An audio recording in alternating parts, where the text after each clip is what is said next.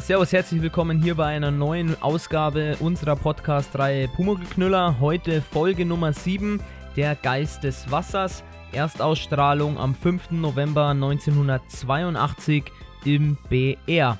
Ja, auch da ist es so wie die vorangegangene Folge, dass es hier schon eine Radio-Hörspielausgabe gab, nämlich im Jahre 1963, da hieß es noch immer noch im Urlaub. Ja, und so ist es auch, dass sich eben Maestero und sein Pumuckel im Urlaub weiterhin befinden, auf dem Gschwendnerhof, wie wir schon in der vergangenen Folge thematisiert haben. Ja, an meiner Seite ist auch wieder der Georg. Servus.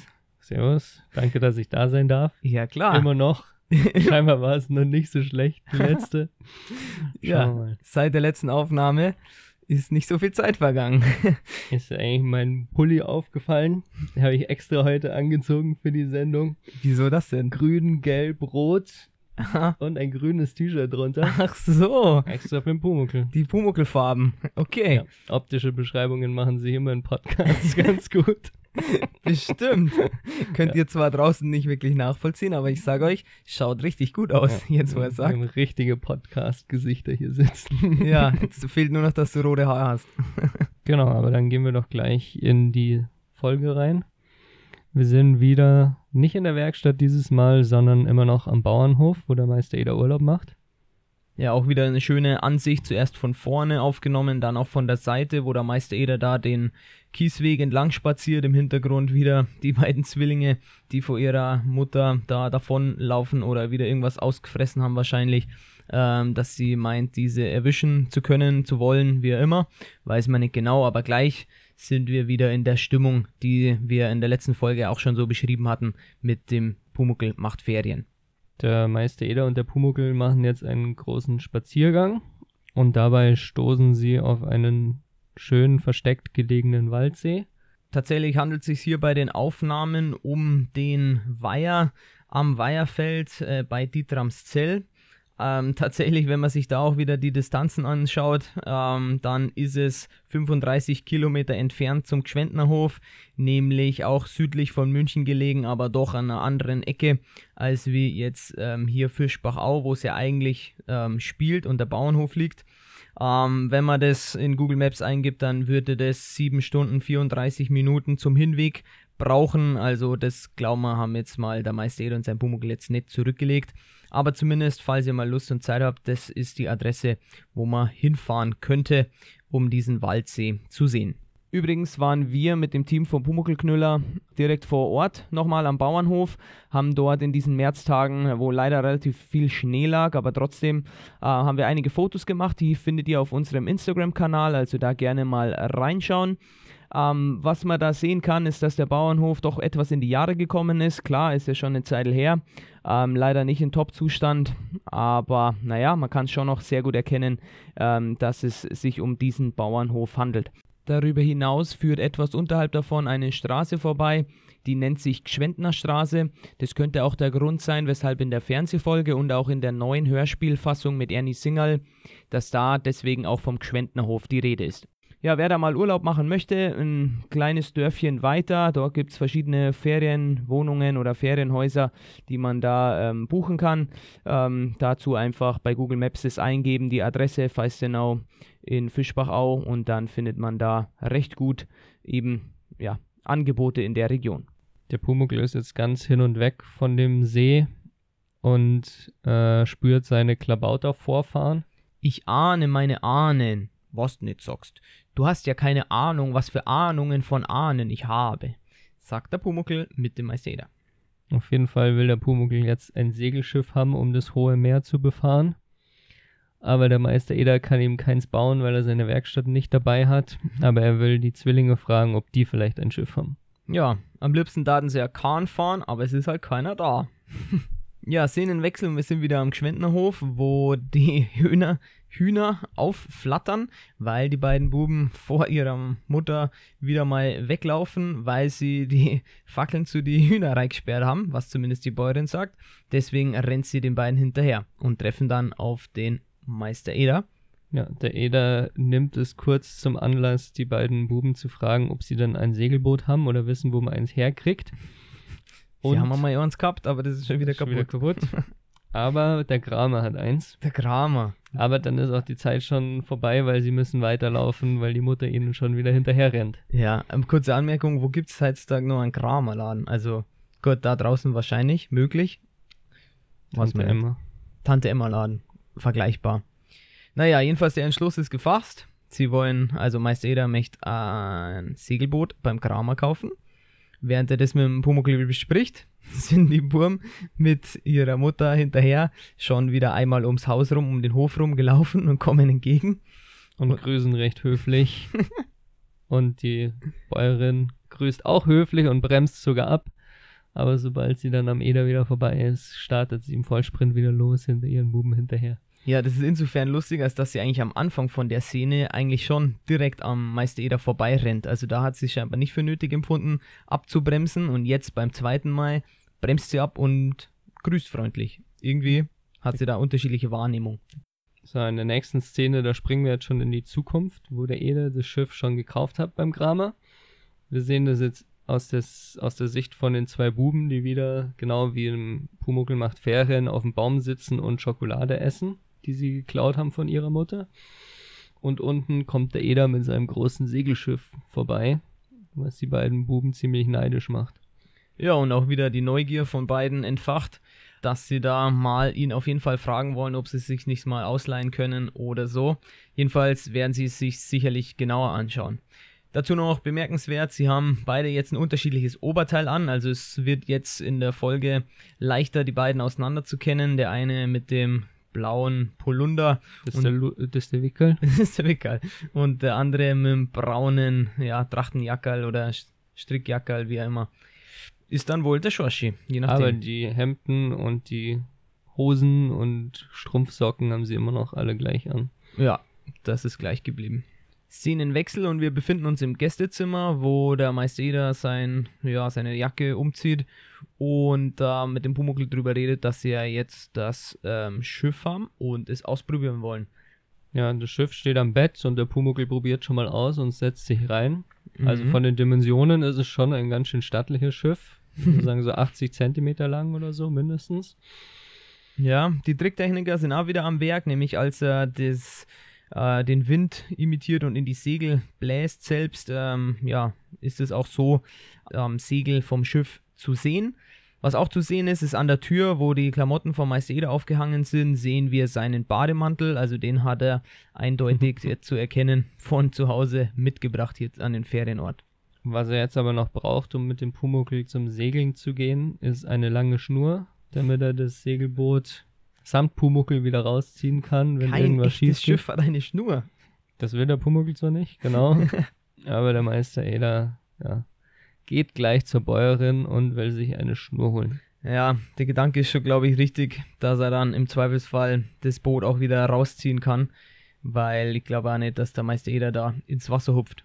Ja, auch im Vorgriff auf andere Segelabenteuer vom Pumuckl ist der Pumuckl oder auch das neue Bad. Der Pumuckl ist nicht immer der aller oder solideste, was Wasser angeht. Also schwimmen kann er nicht und er ja, hat die Tendenz oft dazu, dass er in Umgebung von Wasser ja oft in Gefahr kommt. Deswegen glaube ich eine ganz gute Idee vom Meister Eder. So sehen wir jetzt auch in der nächsten Einstellung wieder das Treppenhaus und den Flur im ersten Stock eben, wo die Frau Gschwendner von oben vom zweiten Stock runterkommt und wir die beiden Buben schön auf dem Schrank zusammengekauert versteckt sind, die sicherlich auch wieder da gerade dem Meister Eder auflauern, beziehungsweise eben auch sehr interessiert sind an diesem Segelboot. Ja, und dann ist eben die Sache die, dass es eben darum geht, eben die Schnur zu besorgen. Und deshalb ruft die Frau Gschwendner auch nach ihren zwei Zwillingen sehr laut und nach unten gerichtet, dass die, ja, wo die wieder sind, also gerade mal wieder nichts zu finden sind. Nachdem sie ihre Buben aber nicht finden kann auf die Schnelle, sagt sie, sie holt die Schnur selber. Aber in dem Moment, wo sie sich umdreht, sieht sie die beiden Zwillinge am Schrank sitzen und ist natürlich, ja, sehr erbost, was die schon wieder machen. Und packt den einen gleich mal wieder am Schopf. Die Gelegenheit beim Schopf. Und ja, sagt beiden, sie sollen vom Schrank runterkommen. Der Wicker hüpft auch gleich vom Schrank runter. Nee, schmal Na, der Schorschi. Und der Wickel bleibt oben sitzen und sagt, er traut sich nicht runterzuspringen. Ja, können wir ihm jetzt glauben oder nicht? Ich glaube es ihm ehrlich gesagt eher nicht. Nee. Naja, so jedenfalls holt dann der Shoshi, oder? Ja, Ja. der Shoshi die Schnur, die Paketschnur und der Wickel bietet sich an, dass äh, Ober nicht mitgehen kann, damit er dem Meister Eder halt das Schiff äh, wieder ranholen kann, weil er kann ja gut schwimmen. Und der Wickel oder Shoshi kann auch gut schwimmen, also es können beide gut schwimmen. Ja, der Eder will sich aber nicht gerne zuschauen lassen, weswegen er sich verabschiedet und zum Waldsee geht. Aber die beiden Zwillinge entscheiden sich natürlich, ihm hinterher zu schleichen. Ja, sie wissen ja, wo der Waldsee ist. Und so folgen sie ihm auch. Sieht man auch gleich in der nächsten Einstellung, die gefilmt ist, da am Wasserbrunnen äh, Richtung Hofecke, wo die Bäuerin aus dem Vorgarten da über den Zaun einen Haufen Blüten oder was auch immer rausschmeißt. Naja, ihre Buben folgen natürlich nicht auf ihren Zuruf, äh, gibt's, äh, kommt sofort und helft's mir jeden, sondern sie verfolgen natürlich den Meister Eder ähm, schleichend. Der Meister Eder ist in der nächsten Szene am Waldsee angekommen und setzt vorsichtig das Boot ins Wasser. Und der Pumuckl ist sich zwar noch ein bisschen unsicher, aber dann auf dem zweiten Versuch springt er dann doch an Bord. Ja, wie er springt, ist auch sehr schön zu sehen auf der Art Sprungbrett oder was immer dieses Ding da wie so ein kleiner Steg, Pumuckl groß ist. Jedenfalls macht er einmal einen sehenswerten äh, Rückwärtssalto auf der Stelle oder wie er ins Boot springt mit Anlauf. Ähm, ja, turnen kann er.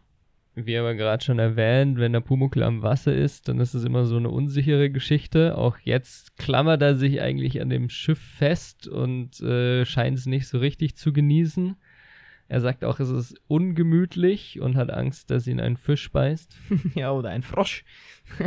Aber ein bisschen entkräftet wird diese ängstliche Stimmung von Pumuckl mit der schönen harmonischen Hintergrundmusik, die das Ganze auch wieder in einen schönen Rahmen setzt. Der Pumuckl beginnt dann auch ein kleines Lied für sich selber zu singen. Also wahrscheinlich versucht er sich da ein bisschen Mut zuzusprechen. ja, Auf jeden Fall weiß nicht auch. Richtiger Schisser. Ja, der Meister Eder als erfahrener Segler erklärt dem Pumuckl dann auch, wie er richtig lenken muss, damit er im Wind segelt.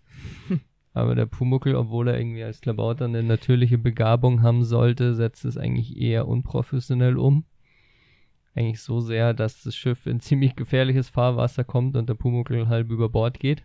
Ja, zumindest äh, ist es so dargestellt. Und der Pumuckl singt auch wieder sein typisches Lied in ein bisschen Abwandlung mit Wenn der Sturmwind durch die Segel bläst und wenn die Balken krachen. Auch da wieder das, dass er sich eben etwas Mut versucht anzusingen. Tatsächlich, als der Meister dann eben ja beschließt, das Boot ans Ufer zu ziehen, fällt der Pumuckl tatsächlich nochmal ganz rein. Sagt aber dann, aber geschwommen bin ich gut. also ein bisschen Fehleinschätzung. Was man dazu aber unbedingt sagen muss, ist, dass es technisch extrem gut gemacht ist. Also, der, obwohl der, der Pumuckl eigentlich nur eine Zeichentrickfigur ist, schaut sehr echt aus, wie er da ins Wasser fällt. Also auch das Platschen vom Wasser zweimal ist sehr gut von der Tricktechnik gemacht und auch von der gezeichnet ist es auch sehr, sehr gut. Also schaut super aus. Ja, es ist gar nicht gescheit zu erkennen, ob da Steine reingeworfen sind und die das Platschen verursachen oder was von Unterwasser das verursacht. Der Pumuckl taucht auf jeden Fall wieder auf und rettet sich gerade noch so ans Schiff hin. Halt dich fest am Fisch, äh, am Schiff. Der Meister Eder zieht dann den Pumuckl oder das Boot an das Ufer und rettet den Pumuckl und hebt ihn aus dem Wasser. Ja, schön ist dabei, wie er ihn abtrocknet mit seinem ähm, ja, dunklen Stofftaschentuch, was der Meister Eder scheinbar in der Hosentaschen hat. Ähm, ja, und dann geht's mit einer kurzen Diskussion an, ab in den Dauerlauf da, äh, durch den Wald, damit Damit der der Pumuckl wieder trocken wird. Genau, und an der Stelle auch bemerkenswert, der Pumuckl weiß sehr wohl wertzuschätzen, dass der Meister Eder ihm zu diesem Schiff eben verholfen hat oder das Schiff gekauft hat. Deswegen erklärt er sich auch dazu bereit, eben mitzulaufen, obwohl er eigentlich darauf nicht so wirklich Lust hat. Und dann auch noch witzig die Sache mit dem Stock. Ja, der Meister Eder sprintet eigentlich fast schon los, um den Dauerlauf zu machen und den Pumuckl dazu animieren, dass er mitläuft und vergisst aber seinen Stock. Ja, du vergisst immer alles. Ja, also wirklich wie ein altes Ehepaar, sehr liebevoll beide miteinander. Liebevoll mit einer guten Portion Ironie. ja, beide machen sich dann eben auf den Dauerlauf und machen das in einem anderen Weg, als wir zuvor gesehen haben. Vorhin ist der Meister Eder durch sehr einen engen ähm, Weg hergegangen. Hier laufen sie an einem Forstweg und einem Forstweg entlang, wo deutlich zwei Reifenspuren zu sehen sind. Also anderer Weg. In dem Moment kommen auch dann schon die zwei Buben aus dem Wald und nähern sich dem Schiff und wollen da wissen, was mit dem Schiff los ist. Ja, wird genau untersucht. Vor allem der Wickerl, der sich da als mutig äh, herausstellt. Der Shoshi dahinter stehend eher der ja, schüchterne oder ängstlichere Part in der Szene. Und sie vermuten ganz streng, dass da Sprengstoff in dem Schiff vorhanden Kein ist. Sprengstoff drin. Und sind ganz überrascht, als kein Sprengstoff drin ist. Naja, der Pumuckl sieht sie dann wieder. Also erstaunlich kurz, wie sie es laufen waren, aber Mai ist so. Ähm, als der Pumuckls oder Pumuckls Ruf dann zu hören ist, schmeißt eben dann der Wickerl das Segelschiff hin, wissen wir ja, und da geht's dann doch ein bisschen kaputt und beide laufen davon. Und sie sind auch ziemlich erschrocken, als der Pumuckl da seinen gruseligen Schrei loslässt und rufen als erstes nach ihrer Mama. Mama, also Mama. obwohl sie, obwohl sie nie auf ihre Mama hören, ist es doch die erste Bezugsperson, Ja, wo man sich Hilfe hoffentlich erwartet.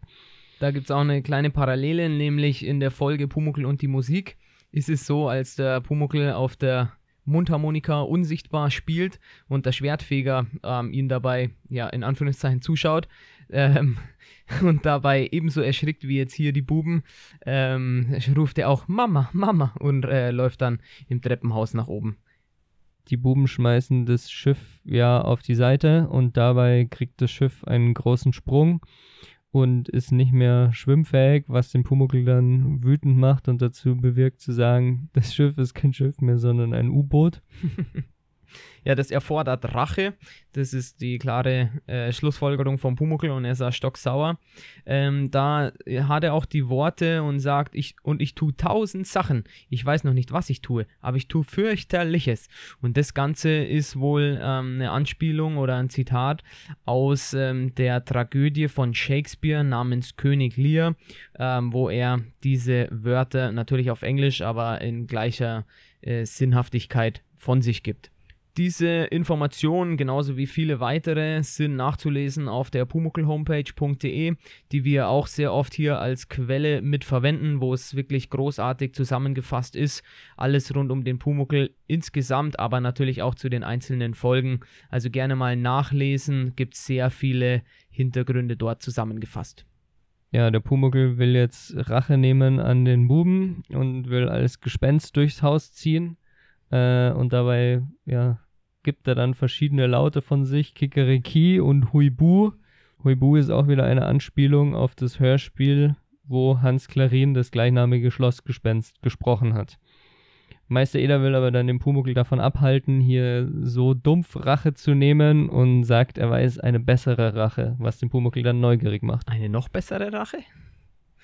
Ja, der Meister Eder lässt sich da schon richtig was einfallen. In der Szene auch sehr bemerkenswert mal wieder Mimik und Gestik, die da dem Frust vom Pumuckl ihm einfach auch Ausdruck verleihen. Dabei, wie sie wieder die Haare aufgestellt gezeichnet haben oder auch wie seine Augen funkeln. Ähm, ja, das unterstreicht wirklich, wie der Pumuckl da Rache üben will. Der Pumuckl wird jetzt aber unsichtbar, weil die Buben zurückkommen und der Eder setzt jetzt seinen Plan in Gang. Ja, und spielt denen ein Mordstheater vor. Und das macht er tatsächlich mit diesen, ja, diesen magischen Worten, wenn man es so bezeichnen will, wo er eben den Geist des Wassers anruft. Ähm, dabei auch ganz interessant gemacht, dass immer, wenn die Einstellung so ist, dass er quasi weit entfernt von der Kameraposition steht, dass da mit einem richtigen Echo ähm, gearbeitet worden ist. Ob da tatsächlich ein Echo auch mit der häufigen Wiederholungszahl realistisch an einem Waldsee möglich ist, äh, lassen wir mal dahingestellt. Ähm, unterstreicht aber auch nochmal hier diese ja, Rufe vom Meister Eder, wie, wie überzeugend er das quasi den Jungs gegenüber vorspielen will. Äh, bemerkenswert auch immer wieder die Kommentare vom Pumuckl, die das Ganze auch immer auf eine ja, amüsante ähm, Art und Weise dann nochmal ähm, kommentieren. Genau, in seiner Beschwörung ruft der Eder den Geist des Wassers an, um ihn das, um das Schiff zu ziehen und die Stelle zu zeigen, an der der Schatz begraben ist, während der Pumuckl ja das Schiff vor sich hinzieht und als der Meister Eder sagt, hier ist die Stelle, wo der Schatz der Weisheit vergraben ist, hört der Pumuckl auf zu ziehen und das Schiff mit seinem Sprung säuft ziemlich schnell ab. Säuft sogar ab. Ja. Genau. Und dann markiert der Meister Eder mit seinem Stock die Stelle, wo der Schatz des Geistes vergraben ist. Ja, insgesamt eigentlich richtig witzig, dass der Schatz der Weisheit einfach direkt am Ufer liegt und nicht irgendwie mitten im Waldsee. Aber klar, das ist natürlich vorgespielt von Meister Eder. Macht absolut Sinn. Und ganz wichtig natürlich auch die Worte, wenn der Mond am Himmel steht, kehre ich wieder. So auf die Richtung, dass eben auch die Buben dann natürlich genug Zeit haben, um dann den Plan zu verfolgen, vor Meister Eder dann da zu sein, wie wir dann gleich auch erfahren werden. Der Meister Eder und der Pumuckel verschwinden jetzt im Wald und die Buben nähern sich dem Stock, um zu begutachten, was da los ist. Sie haben ganz offensichtlich den Köder geschluckt und haben vor, abends dann an den See zu kommen, um den Schatz zu heben. Und sagen wir es der Mutter? Hm, das fragt der Schorschi, der Vorsichtigere, den Wickerl. Aber der Wickerl ist da fast schon empört drüber und sagt, der Depper, der Zwilling, die haben wir nimmer lang. Also sie gehen heimlich aus ihrem Zimmer und heben den Schatz des Geistes. Als nächstes ist wieder Szenenwechsel und wir sehen den Bauernhof und der Meister Eder und sein Pumuckel gehen auf dem Kiesweg eben zurück und diskutieren drüber, was und wie sie denn den Schatz ähm, der Weisheit denn tatsächlich platzieren. Und ja. Der Pumuckel fragt dann, wieso sollen die weiß werden? Weiß vor Schreck. Aber der Meister Eder erklärt dann, dass die Buben gescheit werden sollen klug, gescheit. Was aber der Pumuckl eher pessimistisch sieht, weil er sagt, die werden nie gescheit. ja, also insgesamt, ja, ist die Lektion noch fragwürdig, aber der Meister ist davon überzeugt und eben den Zettel da mit da rein tun und eben so den Schatz platzieren, dass sie gerade so ins Wasser einsteigen werden. So ist dann auch der Plan. Und in die Kiste rein, da kommt auf einen Zettel ein Gedicht, was der Pumuckel schreiben soll. Der erste Vorschlag vom Pumuckl ist der Schorschi und der Wickel. Das sind drei freche Strickerl, was aber der Meister Eder nicht ganz so äh, klassisch findet. Aber der Pumuckl mag, hört nicht so gerne die Kritik an seiner Dichtkunst. Er sagt, er ist der Künstler und der Meister Eder ist ein kleiner Holzwurm. ja. Ja, so ähnlich äh, war er auch das Anfangsgedicht von Folge Nummer 6, gleich zu Beginn, wo sie noch in der Küche saßen. Da hat er auch schon gesagt, ja, ja, der Schorschewickerl, das sind zwei freche Strickerl. Jetzt hat der Pumuckl schon drei draus gemacht. Und den Holzwurm hat er ja auch schon mal in der Folge 2 verwendet oder so. Ja, woraufhin, genau, was eine beliebte Liebkosung vom Pumuckl an den Meister Eder ist aber der Meister Eder nennt den Pumuckl äh, revanchierend, genau, ironisch Wassergeist. In dieser Szene, wie sie nebeneinander her spazieren, hat der Meister Eder einen sehr langen Schatten, der Pumuckl überhaupt keinen. Das ist auch typisch äh, für den Pumuckl, dass er in der Regel keinen Schatten hat. Und auch kein Spiegelbild, außer in, in manchen Szenen, so wie wir es jetzt bei den Ferien gesehen haben. Aber ich glaube, wenn es passiert, dann ist es erwähnenswert. Es erfolgt jetzt wieder ein sanfter Übergang, in dem es Nacht wird und der knödelförmige Mond über dem Bauernhof gezeichnet wird. Der Schatten dazu auf dem Hof selber passt nicht ganz dazu, aber auch wieder mit der Hintergrundmusik sorgt das wieder mal für die richtige Stimmung, die jetzt auch für die kommende Szene entscheidend ist. Nämlich der Pumuckl und der Meister Eder sind am Fenster. Es ist offensichtlich äh, dunkel und ähm, schauen da raus und lauern im Endeffekt und warten, bis der Schorschi und der Wickerl sich aufmachen, um dann eben auch zum äh, Waldsee hinzulaufen, um eben den Schatz der Weisheit dann eben zu überprüfen oder halt vor Meister Eder eben dort zu sein. Ja, der Pumuckl hat eher Bedenken, dass die beiden kommen, weil er denkt, sie haben zu viel Angst. Und er erwähnt auch ein Erlebnis offensichtlich aus seiner Vergangenheit. Er sagt nämlich, als ich noch ganz klein war, was auch im Pumuckl eigentlich nie erwähnt wird, wie denn der Kobold aufgewachsen ist oder wie, wie denn Kobolde überhaupt groß werden. Auf jeden Fall scheint es ein Zeichen dafür zu sein, dass Kobolde nicht als Erwachsene geboren werden. Oder er macht einfach nur Sprüche.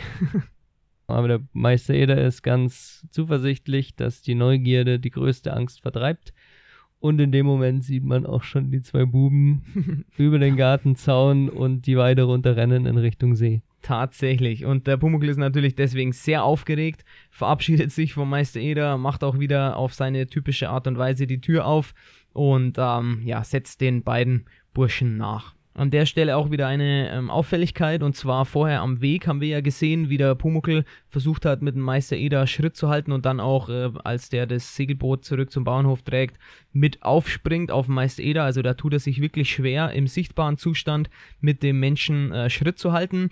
Jetzt hier sagt er, im unsichtbaren Zustand quasi äh, ist ihm der Meister Eder viel zu langsam und er ist viel schneller. Also wirklich scheint da ein ganz schöner ja, Geschwindigkeitsunterschied zu sein, ob der Kobold sichtbar oder unsichtbar ist. Interessanterweise bei der Zimmerszene, wo der Meister Eder und der Pumuckl aus dem Fenster schauen, scheinen die Fensterläden geschlossen zu sein. Das heißt, eigentlich schauen sie nur von innen die Fensterläden an. Ich vermute mal, der Grund dafür ist, dass diese Szene bei Tag gedreht wurde und sie, ja, das Kamerateam eben simulieren musste, dass es Nacht ist. Auch wenn man jetzt die weiteren Szenen anschaut, die folgen ähm, auf dem Weg zum Waldsee und am Waldsee selber, ist eigentlich es verdächtig hell. Ich denke, es ist besser, mit Kameras einfach am Tag zu filmen und im Nachhinein dann einen Filter drüber zu legen, um zu simulieren, dass Nacht ist. Ich vermute, es wurde nicht in der Nacht gedreht, diese ganzen Szenen. Der Schorschi und der Wickel sind jetzt schon am Waldsee und sind voller Vorfreude und unterhalten sich, wie sie jetzt reich werden, wenn sie die Kiste geborgen haben. Und natürlich liegt auch direkt bei dem Stecken, den der Meister da reingesteckt hat, eine glitzernde Kiste. Und sie vermuten gleich, dass es eine Goldkiste ist oder vielleicht Perlen drin sind. Der Wickel schafft auch gleich dem Shorschi an, dass er doch die Kiste rausholen soll, aber der Shorschi, der ängstlichere von den beiden, äh, weigert sich und will lieber nach Hause gehen. Woraufhin der Shorschi die, nein, der Wickel, die Schuhe auszieht und selber in das kalte Wasser reinsteigt und die Kiste rausholt. Ja, so machen sie es dann auch. Schwer wie Gold ist die Kiste, holen sie da raus und naja, Steine sind drin. Nichts als Steine. Edelsteine vielleicht. Ja, so ist es in der Hörspielfassung. Genau, das ist nur in der Rundfunkfassung. In der Fernsehfassung sehen sie den Zettel und sind erstmal, freuen sich ganz groß, dass sie eine Schatzkarte gefunden haben aber auf, der, auf dem Zettel steht nur das Gedicht. Gegen Neugier ist gesund kaltes Wasser, Mondschein und kalter Leim, auf den ein jeder geht mit einem Gruß vom Eder. Was natürlich die Zwillinge gar nicht gut aufnehmen, sondern wutentbrannt die Kiste wieder reinschmeißen und so tun wollen, als wären sie gar nicht da gewesen. Ja, aber sag mal, ist es jetzt kein Schatz? Ach du Depper, der Zwilling. ja, apropos Deppert an der Stelle.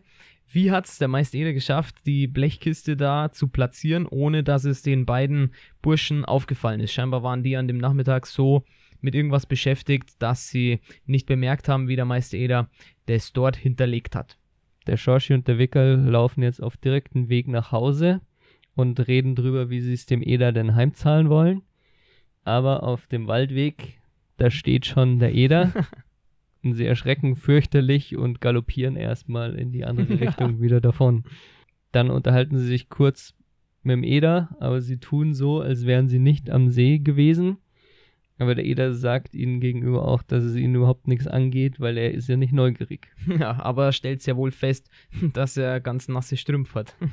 das ist jetzt der letzte Auftritt von Shoshi und Wickel, leider.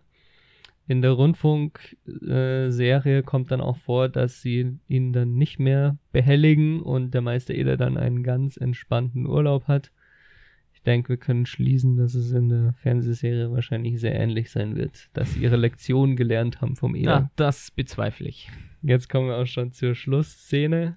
Der Pumuckel steht am Rand vom See und singt recht fröhlich. Offensichtlich hat ihm das Abenteuer gut gefallen. Der Eder versucht bisschen auf die Moral rauszukommen und hofft, dass der Pumuckl auch was draus gelernt hat, für den Fall, dass er selber mal neugierig ist. Naja, für den Fall merkt er sich's nicht, aber für den Fall, dass du sagst, ich bin ein Kobold, muss ich dir sagen, bück dich mal runter. Du bist fast auch einer. Ja, das ist so mit die größte Auszeichnung eigentlich, die der Pumuckl da dem Meister Eder machen kann. Und nachdem er es auch begründet, fängt der schallendes Gelächter an und der Pumuckl stimmt natürlich mit ein, auch wieder mit bisschen Echo versehen das Ganze und bildet eben so eine wunderbare Schlussszene von dieser Folge. Und so folgt dann auch der Abspann, wo wir wieder den Bauernhof mit dem schön gezeichneten Knödelmond drüber sehen, wo jetzt auch die bekannten weißen Schriftzüge mit den Mitwirkenden und so weiter eingeblendet werden. Dazu die wunderbar harmonische ähm, Zittermusik, die da die Pumuckl-typische Melodie dann auch mitspielt und insgesamt so diese wunderbare Urlaubsstimmung, wie sie ja jetzt über diese zwei Folgen herrschte, wunderbar abrundet. Ja, und damit endet wahrscheinlich die Folge, die ich bis jetzt am allermeisten gesehen habe. ähm, eine wunderschöne Folge. Oh ja. Mit Mysterien, mit Spaß, mit Schabernack. Moral. Alles, Ui. Alles, was dazu gehört zu einer guten Pumuckl-Folge. Und ja, eine großartige Urlaubsstimmung. Oh ja, definitiv. Ja, und an der Stelle dann auch zu unserem Ende dieser Podcast-Folge vom Pumuckl-Knüller. Herzliches Dankeschön an dich, Georg. Hat wieder mächtig Spaß gemacht. Dankeschön, dass ich da sein durfte. Ja klar, darfst du jederzeit wiederkommen. Im Mondenschein kehre ich wieder. ja, da freuen wir uns drauf. Aber erstmal geht es für uns hoffentlich auch bald in den Urlaub. Wer weiß, vielleicht fahren wir nach Feistenau 2 in Fischbachau. Vielleicht ist da ein Gästezimmer frei. Ja, an der Stelle natürlich auch wieder der Aufruf, uns zu liken, uns zu folgen, wie auch immer. Ihr wisst, wir sind auf Twitter, Instagram und Facebook unter Pumuckl vertreten. Ähm, den Podcast natürlich auch abonnieren und anhören. Bei E-Mail sind wir erreichbar unter info at pumuckl-knueller.de und viel Spaß beim Reinhören und wieder anschauen von dieser Fernsehfolge. Und dann natürlich bis zum nächsten Mal. Beim nächsten Mal geht's in die Schule. Huiuiui. Bis dann. Ciao.